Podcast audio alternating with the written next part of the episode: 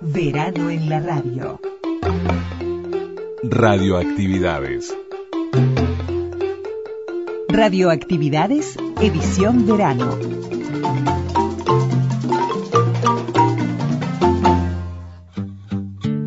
Y comenzamos el programa de domingo con Julieta Rada Paja.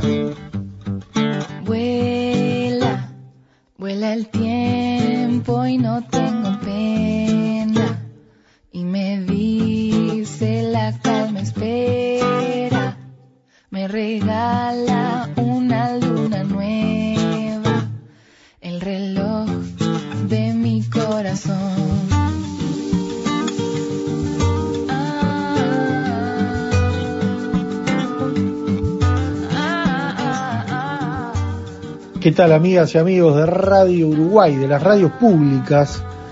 1050 onda media, la onda media de Montevideo y para buena parte del país. 94.7 FM Montevideo, la red de frecuencia modulada del interior que nos permite llegar a todo el país y bueno, por allí también los 1290 kilohercios, todas de las emisoras públicas, de nuestras radios públicas, como desde 1989, con otros nombres, con otras autoridades. Aquí sigue Radioactividades. Y parece que no hay suelo, queda poco para estar en cero. Luis Ignacio Mareira Lula, Daniela Ayala, hacemos este programa. Le enviamos un gran abrazo a Roberto Velo, que este año va a estar activo en esto de aquel famoso corresponsal en Europa, entre comillas, este querido amigo, hermano que nos dio la radio, que canta con ganas de participar, ¿no? Y, de... Él nunca dejó de estar cerca de radioactividades. Para aquellos que no lo conocen, Roberto Velo fue uno de los primeros, de los pioneros de radioactividades, que nos acompañó desde 1989 hasta 1997, que se fue a Londres y de allá no lo largaron más. Se presentó un concurso en la BBC y sigue trabajando allá, pero nunca se despegó, nunca dejó de pertenecer a este querido Radioactividades. Así que le enviamos un gran abrazo y, y bueno, y ayer teníamos un otro amigo que, que cerró el programa, eh, que, que realmente a Pablito Cervoni lo queremos mucho, alguien vinculado a la programación de, de Babel, eh, alguien que conocemos hace muchísimos años y quedamos entusiasmados en el programa de ayer de, de los 100 años de- del nacimiento de Astor Piazzolla para continuar eh, en, en el año, por lo menos cada 15 días, con algunos fragmentos que tienen que ver con la vida de Piazzolla, con la obra de Piazzolla, y quedaron pendientes algunas cosas allí con Pablo Cervoni que vamos a compartir en, en próximos fines de semana. Eh, hoy, los 100 años de la radio argentina nos convocan Antonio Carrizo, una de esas voces emblemáticas, eh, características, históricas de esos años de radio. Pero Radio con Botas, la radio con Botas se hace presente, Joan Manuel Serrat desde Radio Nacional de España, año 1949, presente. Podcast. Radioactividades. Programas DX. Spotify.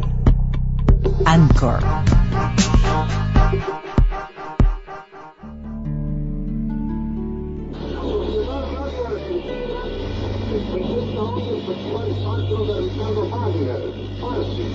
Buenas noches amigos. Y hoy digo esto como si estuviera frente al micrófono de mano instalado en un estadio.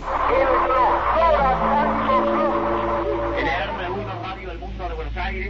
Santiago Gómez. la polipata de los Ahora llega Minito Taxista. Juega, pibe, me tenés el tanque. Aquí está Pinocho. La almohada es un elemento muy valioso en la vida de la gente, pero la almohada sola, ¿entendés? Hoy estudiamos. Permiso. Tiene sentido pésame de mi letra.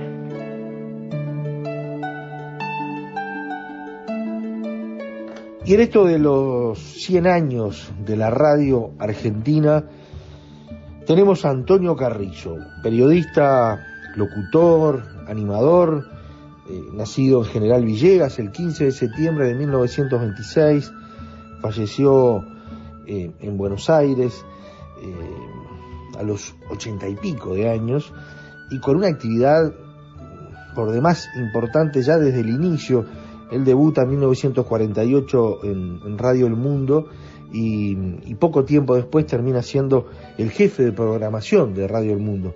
Y estuvo en varias emisoras de radio, Rivadavia, por citar alguna, pero, pero otras tantas, y, además en, programas de televisión, incluso en algunas películas, pero uno lo recuerda como partener eh, en lo que eran programas de televisión con el Contra, con Juan Carlos Calabró, eh, en, ese mostrador y en esos personajes que, que desfilaban con Calabró y bueno, allí estaba eh, como partener Antonio Carrizo.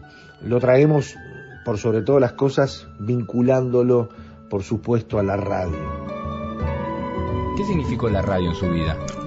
El, el medio de vida fue mi es mi profesión. Yo nunca he tenido una un enamoramiento total con, con el trabajo y creo que es bueno para los profesionales saber de entrada nomás que no deben en- enamorarse del trabajo, porque eso evita las actividades superfluas, las actividades vocacionales, las actividades por amor. Entonces, de manera tal que si uno está enamorado de su trabajo, lo único que hace es su trabajo.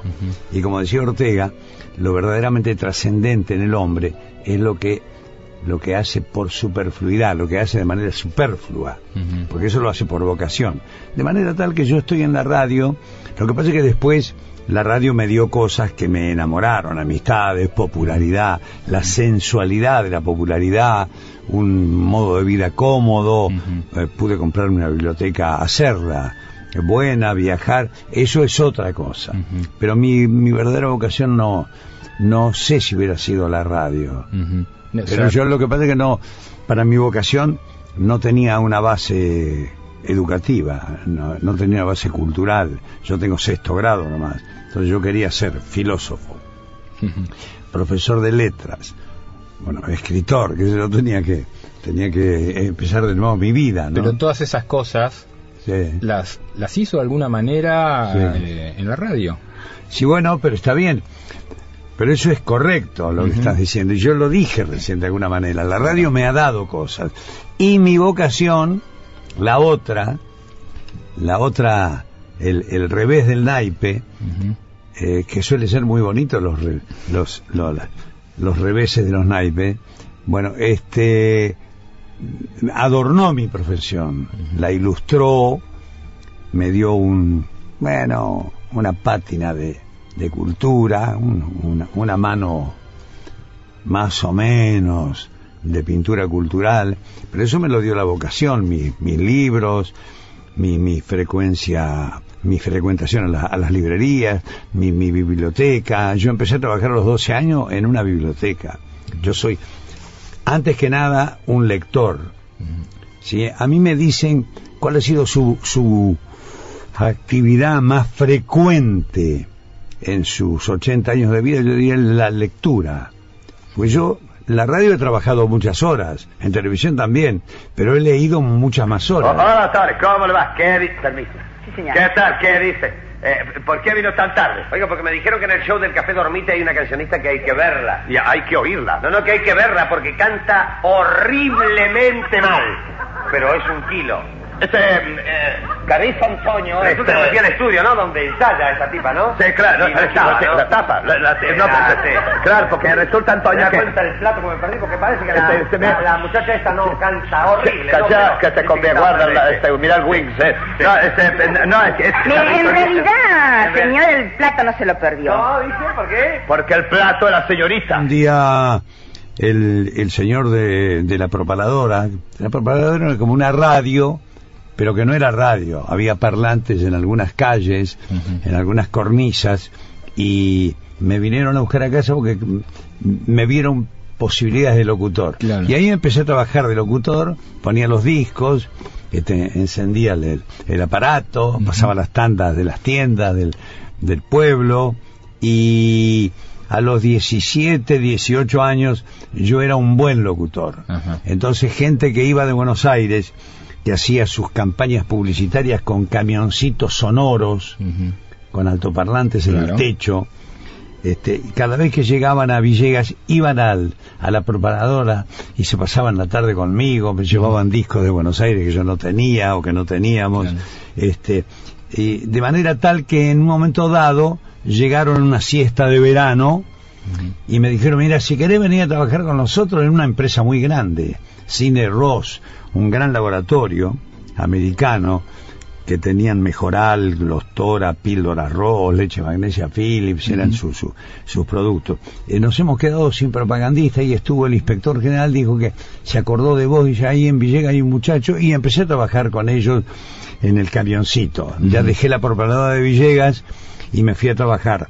Y recorríamos con el camioncito que tenía un, un gaucho de lata arriba del techo que decía, hola, ¿qué tal amigos de Mejoral?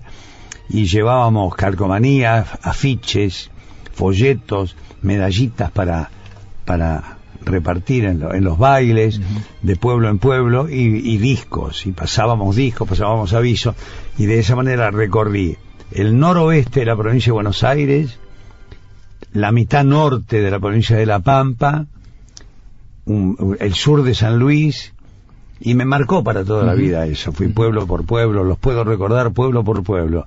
Y eso hasta el servicio militar.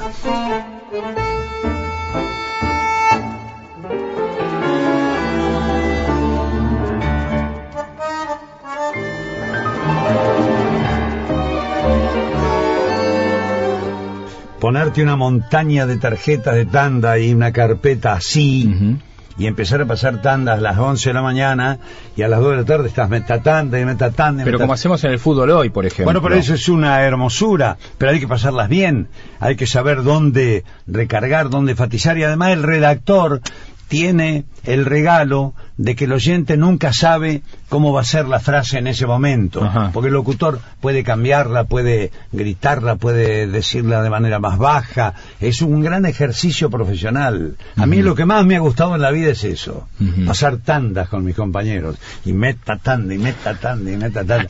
Y cuanto más apurada la tanda, más difícil para el locutor, Claro. porque el cliente no quiere que se la pase como como quien tira un- No, no, no. la basura al basurero. No, no, quiere que se la pasen bien. O sea, si, la, si estoy apurado, la voy a tener que pasar bien. Apurado, pero bien. Cuando, cuando, cuando Cacho hacía la locución comercial con Muñoz, Sí. Muñoz era Muñoz y Cacho era Cacho.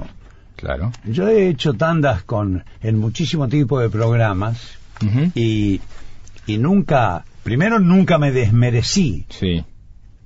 Después dejé de hacer tandas porque me ponían de animador de los programas. Claro. Pero yo nunca me sentí humillado por pasar una tanda. Le meto como loco.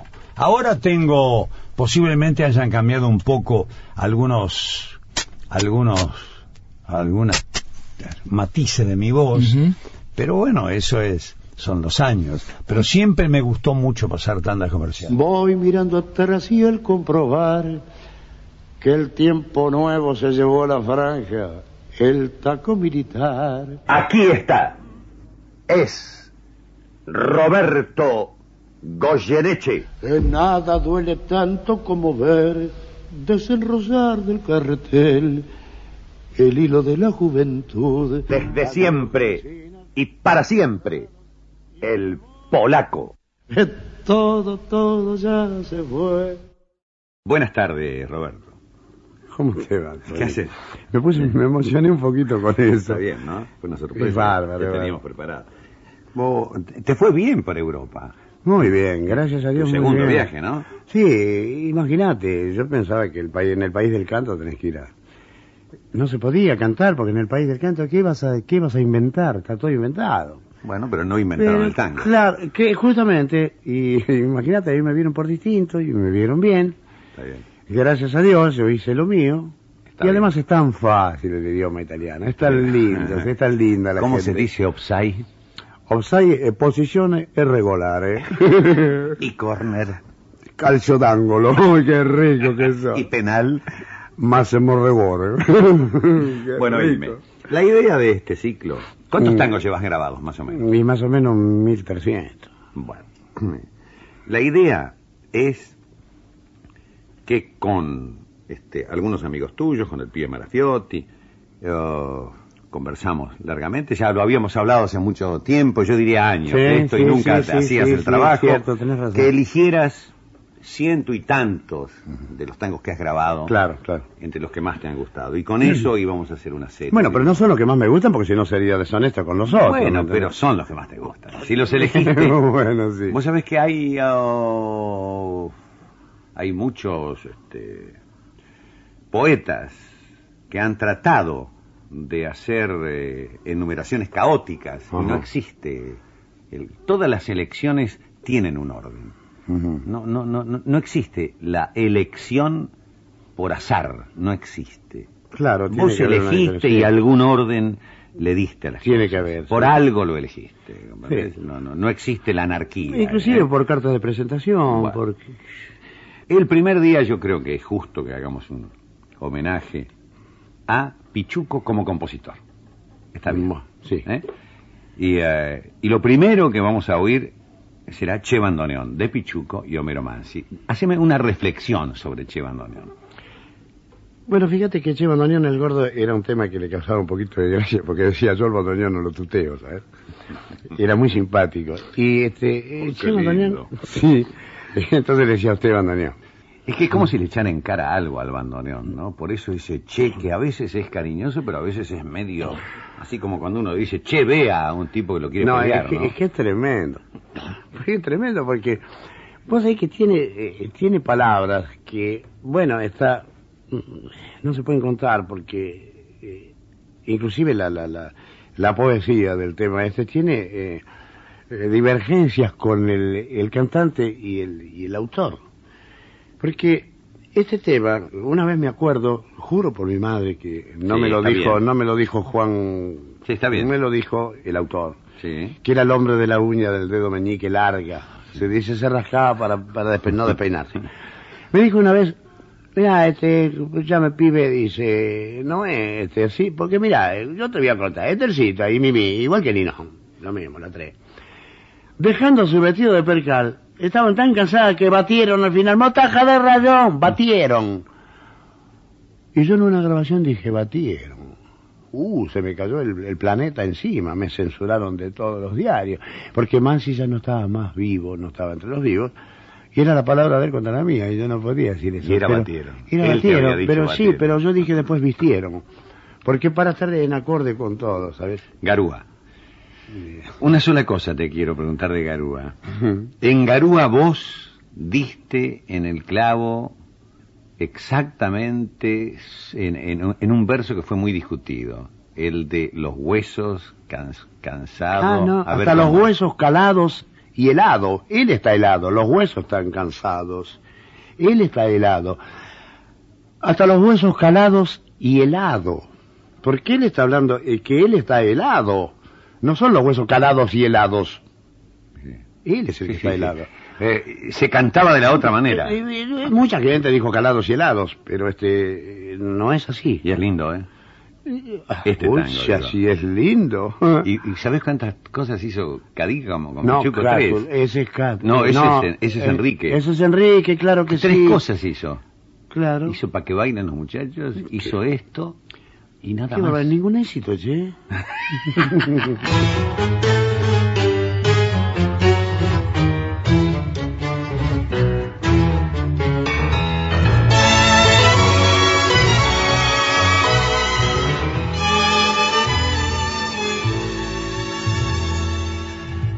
Cabellos negros, los ojos azules, muy rojos los labios tenía. La uruguayita lucía, la flor del pago es florida, hasta los gauchos más fieros, eternos matereros, más mansos se hacían. Esos ojazos parecían azul del cielo al mirar. Ningún gaucho jamás pudo alcanzar el corazón de Lucía hasta que al pago se confía un gaucho que nadie conocía. Buen pasador y buen mozo, cuanto con vos lastimera, el gaucho le pidió el corazón, esa le dio el alma entera. Fueron felices sus amores, jamás los sinsabores interrumpió el idilio.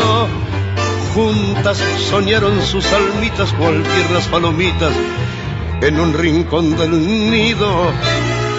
Cuando se quema el horizonte, se escucha tras el monte como un suave murmullo que canta la tierra y fiel pareja de amores con sus quejas, suspiros de pasión. Pero la patria lo llama, su hijo reclama y lo ofrece a la gloria.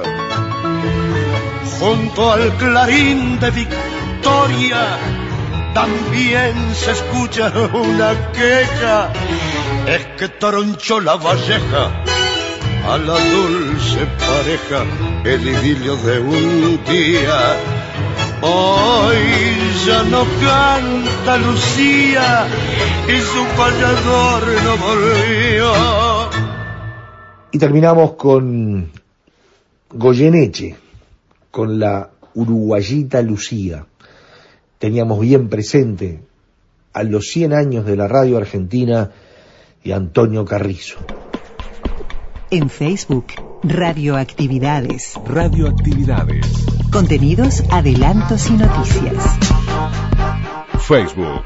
Radioactividades. Es tiempo de compartir la radio con botas.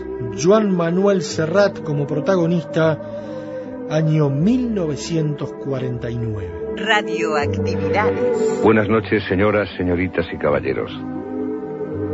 Súbanse sin miedo a la alfombra mágica de la radio con botas, que para hoy tenemos previsto un gran viaje.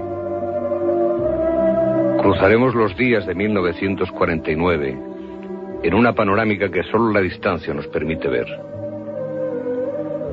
Subiremos a las alturas para atrapar las ondas del teatro radiofónico y bajaremos a las mazmorras del frío, donde abren sus flores rojas los sabañones.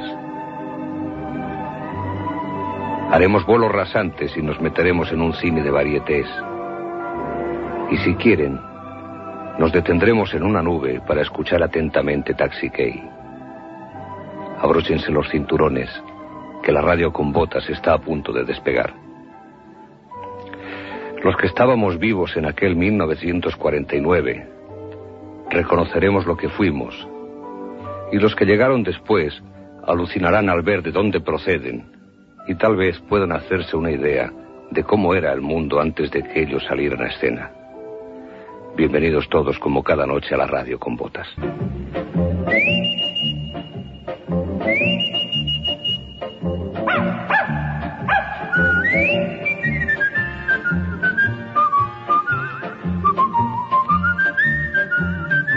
Radio Nacional de España y Taller 83 presentan La radio con botas.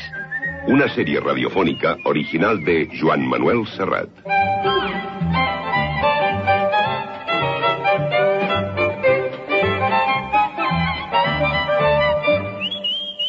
Un recorrido por los caminos de la memoria popular con guion de Joan Ullé y realización de Pérez Rivera. La radio con botas.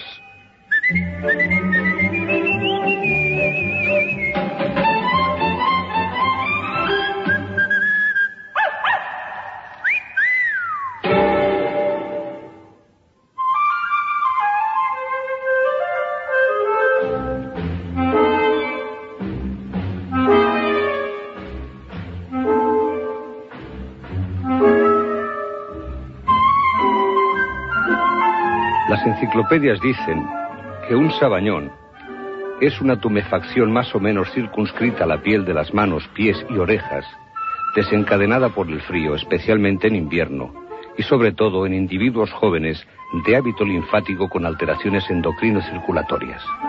¿Vale? Vale. Hasta aquí las enciclopedias.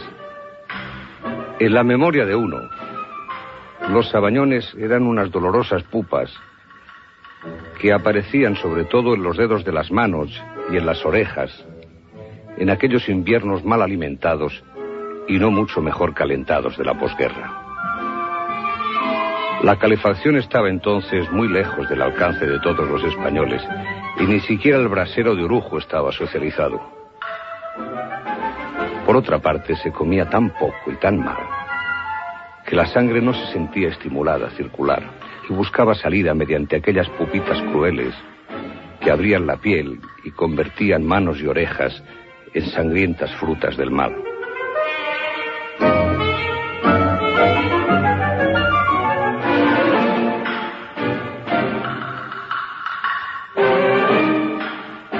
Era difícil mirar un sabañón sin volver la vista.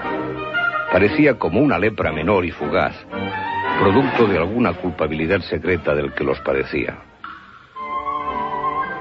No se hicieron estadísticas en su momento, pero me temo que de haberse hecho, tenían muchos más sabañones los que habían perdido la guerra civil que los que la habían ganado.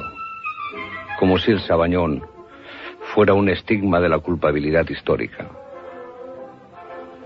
Entre las miserias visibles de los cuerpos miserables, los sabañones llegaban en invierno, como los mocos que chorreaban de las narices de los niños. Jamás se han visto mocos como aquellos. Parecían pensamientos sucios, colgados de naricillas encogidas por un frío expiatorio.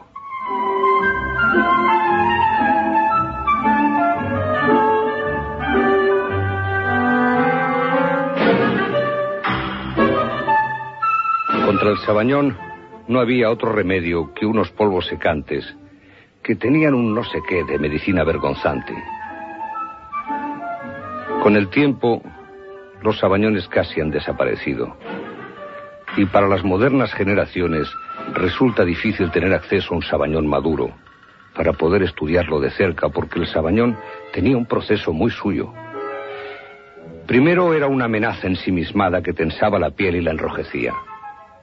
Luego la piel se abría en una grieta dolorosa y mórbida, como la quiebra de un terremoto interior del cuerpo humano.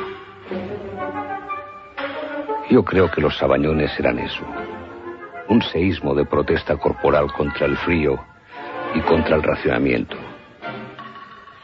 Tal vez algún día los sabañones ingresen en la historia de la lucha contra el franquismo como la expresión más clara de la resistencia psicosomática.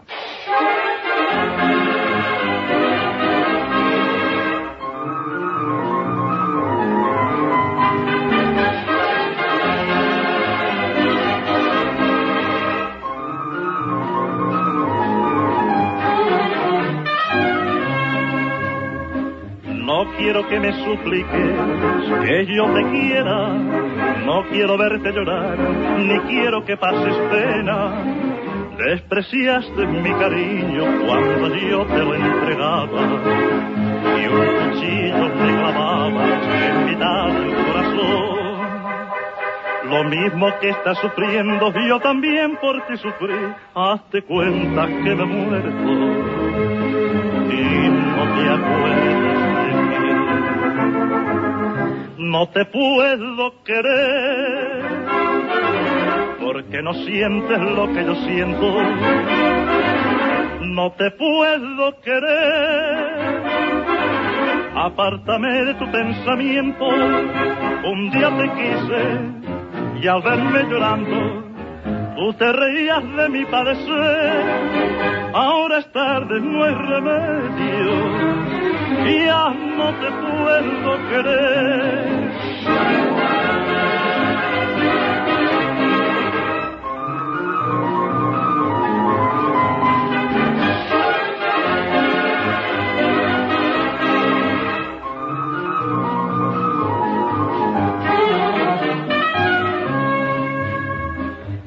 Bien quisiera quererte, pero no puedo. La culpa no tengo yo, ni mando mis sentimientos. Tú jamás podrás negar lo que te quise ciegamente. Y que esclavo estuve siempre de tu gusto y voluntad.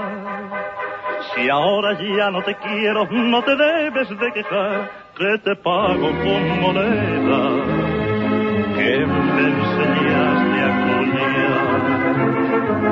No te puedo querer, porque no sientes lo que yo siento. No te puedo querer, apártame de tu pensamiento. Un día te quise y al verme llorando, tú te reías de mi padecer. Ahora es tarde, no hay remedio, y ya no te puedo querer. No te puedo querer, porque no sientes lo que yo siento. No te puedo querer, apártame de tu pensamiento. Un día te quise y al verme llorando, tú te reías de mi padecer. Ahora es tarde, no hay remedio, y ya no te puedo querer. O que li faci una pregunta senyor Casademont. Què vols, què vols, Tano? És que li volia preguntar una cosa. Digues el que sigui. ¿Verdad que se encuentran mal aquells homes Paupí. que. En castellano, trabajan Pablo Pino. On era en realidad Enrique Casademont. Que se encuentra mal, ¿por qué? En 1949, él le prestaba su voz a ese niño locuaz y un poco paliza, que pretendía tocar el corazoncito de la audiencia. Aquello de los programas benéficos, ya saben.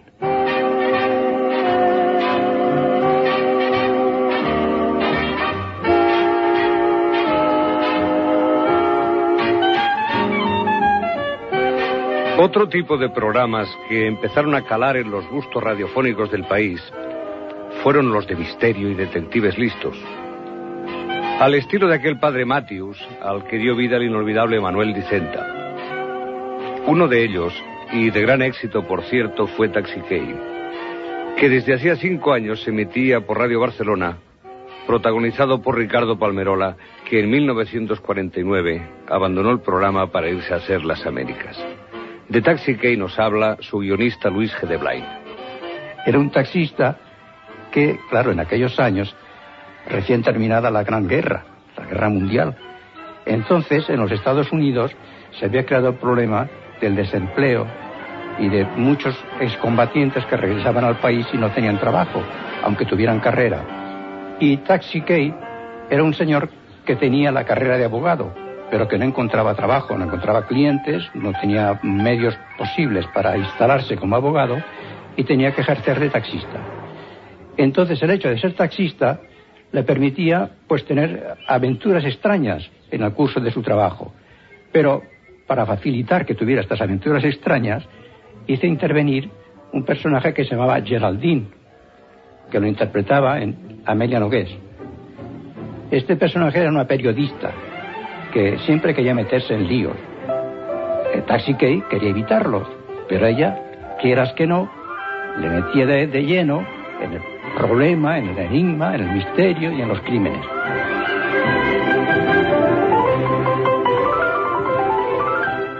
Era la radio con botas en radioactividades que continúan en el próximo bloque.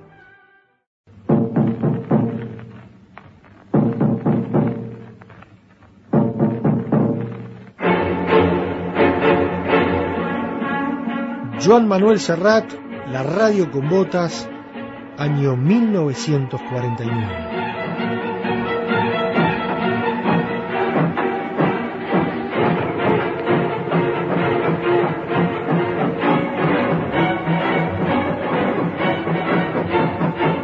Radioactividades. Bueno, he aquí cómo se presenta la situación. Los compartimentos del vagón se hallan distribuidos de la siguiente manera, partiendo del vagón de cola hacia la cabecera del coche. Primero, un compartimento vacío. Segundo, compartimento de la señorita Linda. Tercero, el ocupado por el señor Bannister. Cuarto, el del señor Morrison, a quien en el momento del crimen acompañaba el inspector Foster, que es el ocupante del compartimento número 5.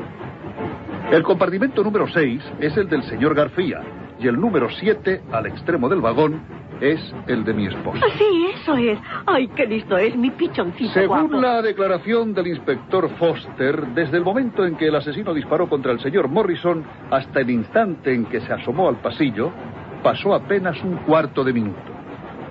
Sin embargo, no vio a nadie, salvo a García III, que salía de su compartimento. En el momento se produjo el choque. Ah, aquí estoy. ¿Qué hay, Gloso? Hemos chocado contra unos vagones de mercancías. Eh, seguramente al retroceder nos metimos en una vía muerta. ¿Y qué hay del revólver? Ni rastro. Y eso que he mirado incluso en todos los compartimentos. Un registro a fondo, palabra. Eh, La única anormalidad a señalar es que la portezuela a la cabecera del vagón está trancada y no hay manera de abrirla. Bien, muy bien. El asesino disparó y no pudo escapar por el vagón de cola, puesto que Glossop y yo estábamos allí.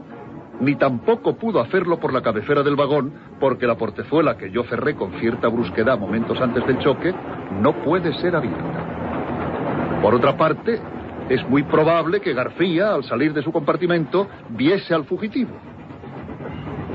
Por otra parte, como este vagón dispone de renovación automática de aire, las ventanillas son fijas, no pueden ser abiertas. Por consiguiente, el asesino no pudo tirar su revólver por la ventanilla y... Ah, pero... Pero si está clarísimo.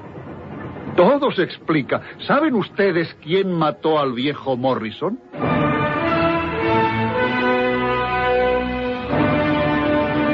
Recordemos que a Isidro Sola, que hacía el papel de Taxi Gay, le acompañaron con gran éxito Encarna Sánchez como Nora y Antonio Crespo como Glossop.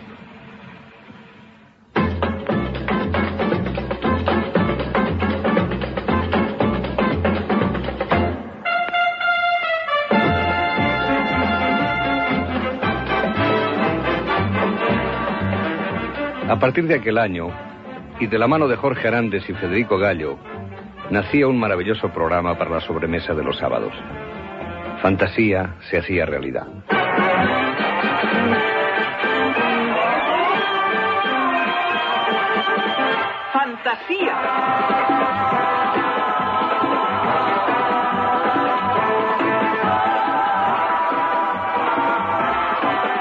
Carrusel sonoro de amenidades para la sobremesa del sábado.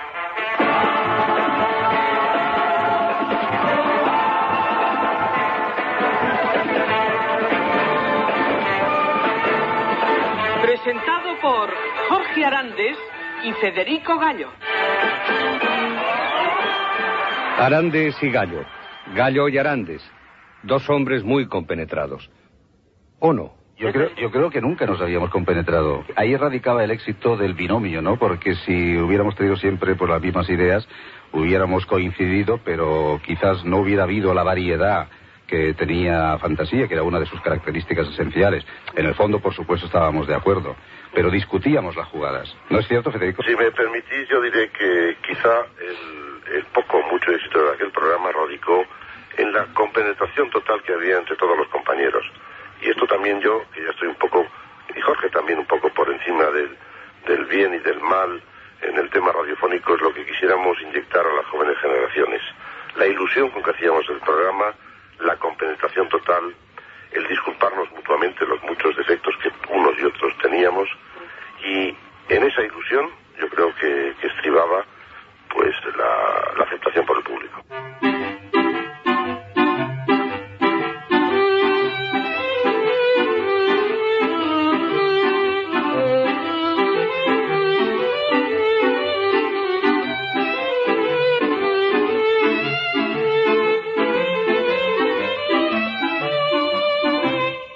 Berman está bastante fatigada y molto stanca, ¿non è vero?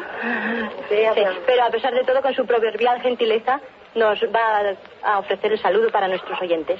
Sì, io sono molto felice di essere qui, la prima volta che sono in Spagna. Non ho visto molto oggi, solamente dalla frontiera fino a Barcellona. Sono venuto in macchina, ho trovato il paese molto bello. Y ahora prego, mm, mm, Monsieur Rossellini, Sono lieto di essere arrivato anch'io a Barcellona.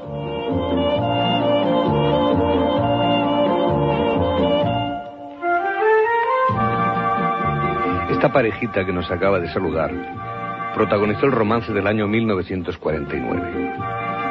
Se habían enamorado filmando Stromboli y escandalizaron a la opinión pública porque él, señor casado y con hijos, se dejó atrapar por aquella hermosa rubia que ya había estado liada con Humphrey Bogart en Casablanca. El señor Humphrey Bogart desde Casablanca, en el extranjero, le quiere dedicar esta canción a la señora Ingrid Bergman, que se encuentra en Stromboli de luna de miel, esperando disfrute mucho al señor Rossellini. De Maripili Martínez desde Arenys de Mar para su exnovio Antonio Plans de Arenys de Mun, recordándole lo que le decía bajo la luz de la luna. Antonio, eres un poco flojillo. Y para todos ustedes, fanáticos empedernidos de la radio con botas, ya sé que tienes novio.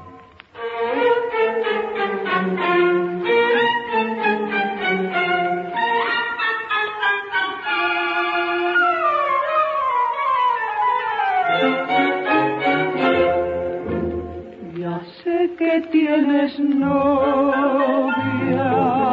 ya sé que no me quieres. Pretendes engañarme con otro nuevo amor. Bien sabes, no me importa que beses otros labios, pues tengo mi amor. La radio con botas de Joan Manuel Serrat, siempre en Radioactividades.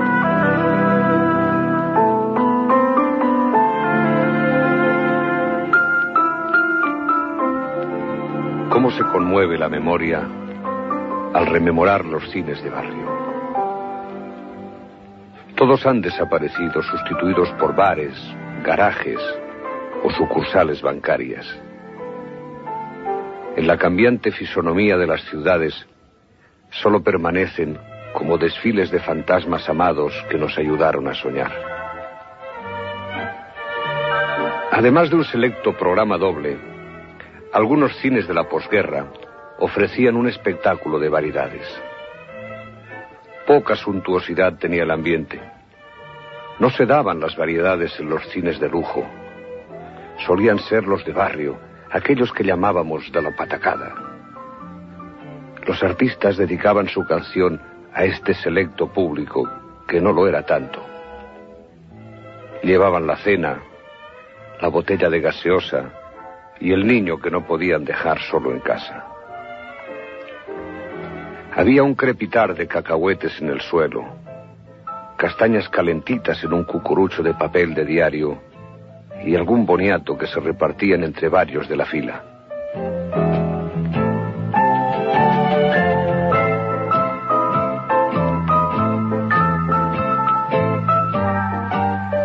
Ya habíamos visto en la pantalla a Claudette Colbert y antes habíamos seguido las andanzas de Jorge Mistral pilotando una nao capitana o de Amparito Ribelles marcando de duquesa de Benamejí, reina que fue de Sierra Morena.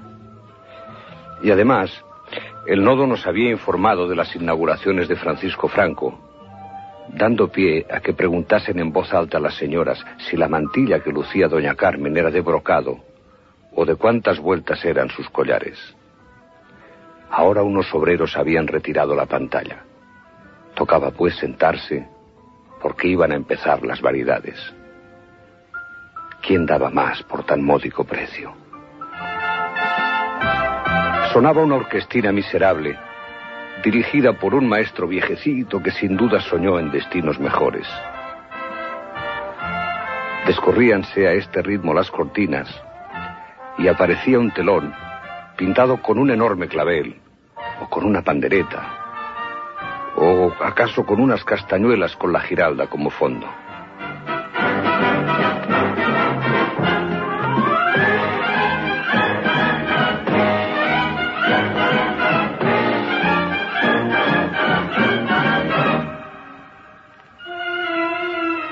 Salía el maquetista de turno, un flamenco con aires de loca, que hacía posturitas con una bola de cristal y según y cómo le daba al zapateado. Que salgan las tías, que salgan las... gritaba alguna voz de macho incontenible.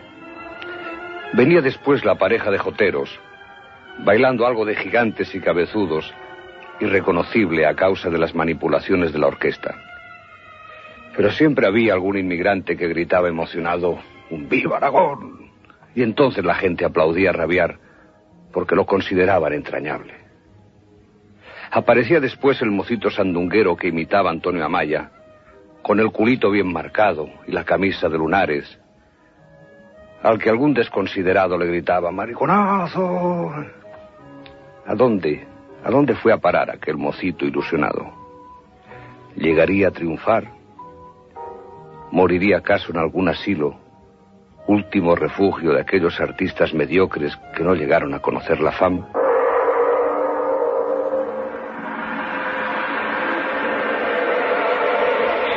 De repente se apagaban las luces.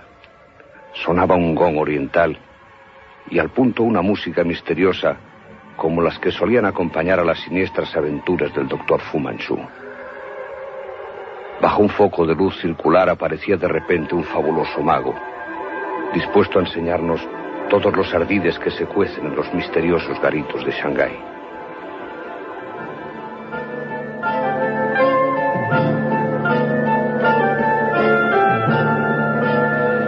No podía faltar el humorista, el imitador, el sátiro de la legua, el especialista de la pasarela.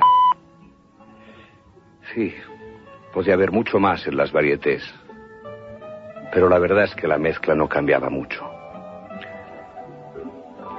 A medida que el tiempo fue avanzando, los cines de barrio fueron muriendo y con ellos las varietés. Algunos se mantuvieron hasta finales de los años 50.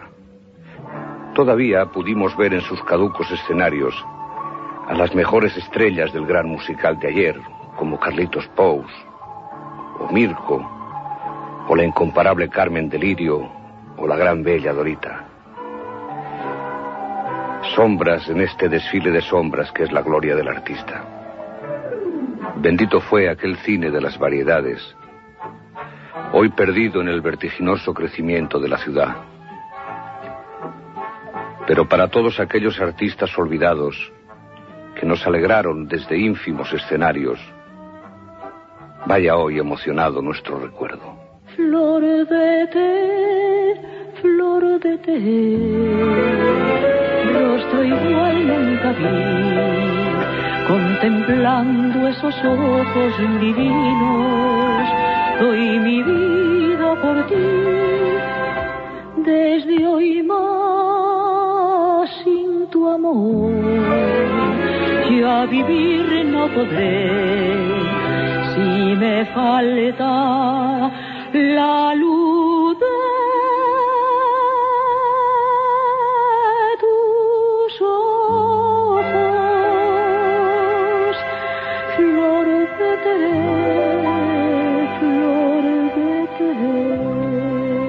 Aquel año se puso en marcha el Consejo de Europa y se fundó la OTAN.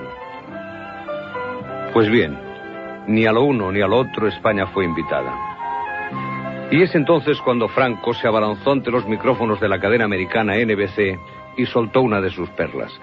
Decía así, el pacto atlántico sin España es como una tortilla sin huevos.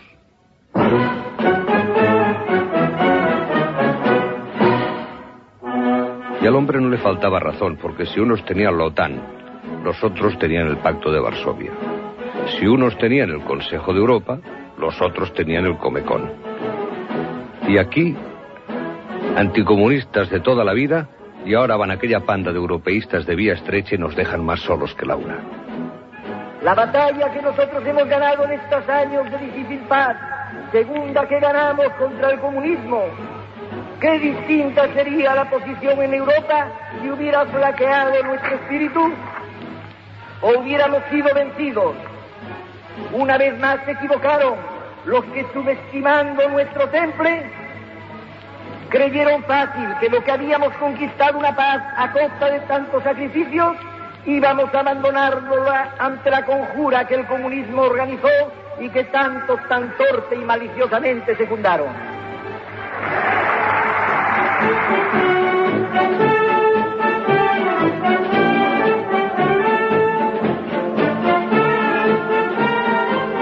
Nuestro avispado caudillo no se lo pensó dos veces, y a falta de alianzas y material bélico, hizo trasladar la imagen de la Virgen de Fátima a Madrid. Si las bombas republicanas no habían podido con la del Pilar, a ver si la horda se atrevía ahora con la portuguesa.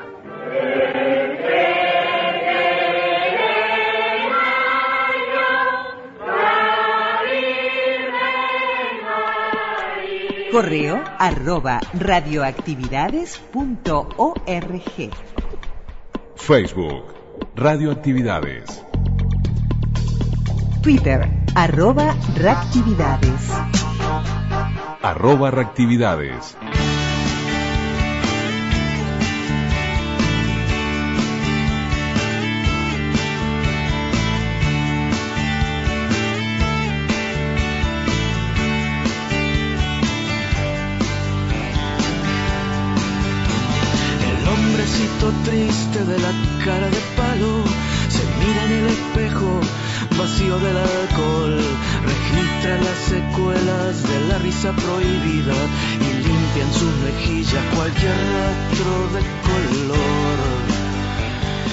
Nos vamos con Walter Bordoni. Finaliza un programa más de radioactividades correspondiente a este domingo 14 de marzo del 2021. Eh, el gusto de, de, haber estado este fin de semana, en donde ayer tuvimos programa especial con, con sonidos eh, de Piazzola, escuchándolo, pero también escuchando sus testimonios en esa entrevista de Alfredo Carlos Dijero, que lo tenemos muy presente a Dijero, un, gran compañero que, ya no está, pero que está. Y en radioactividades ni que hablar en un día como el de como el de ayer, mejor dicho, un fin de semana como este, estuvo presente. También le agradecemos a Pablo Cervoni, por allí estuvo Víctor Hugo Morales, eh, estuvo desde el archivo la presentación de Piazzola en Montevideo. Esperemos les haya gustado y este año es un año Piazzola, por lo tanto, eh, hoy se lo comentábamos al inicio, eh, por lo menos dos veces por mes vamos a tener la posibilidad de, tener material y de escuchar y de compartir estos, como pretexto, los 100 años de este innovador, revolucionario del tango, de la música. Esperemos les haya gustado, como les decíamos, y bueno, la invitación es para el próximo sábado y domingo en las radios públicas a estar juntos nuevamente haciendo más radioactividades. Abrazo grandote, chau chau y a seguir cuidándonos. Conducción, Daniela Ayala. Locución institucional, Silvia Roca y Fabián Corrotti.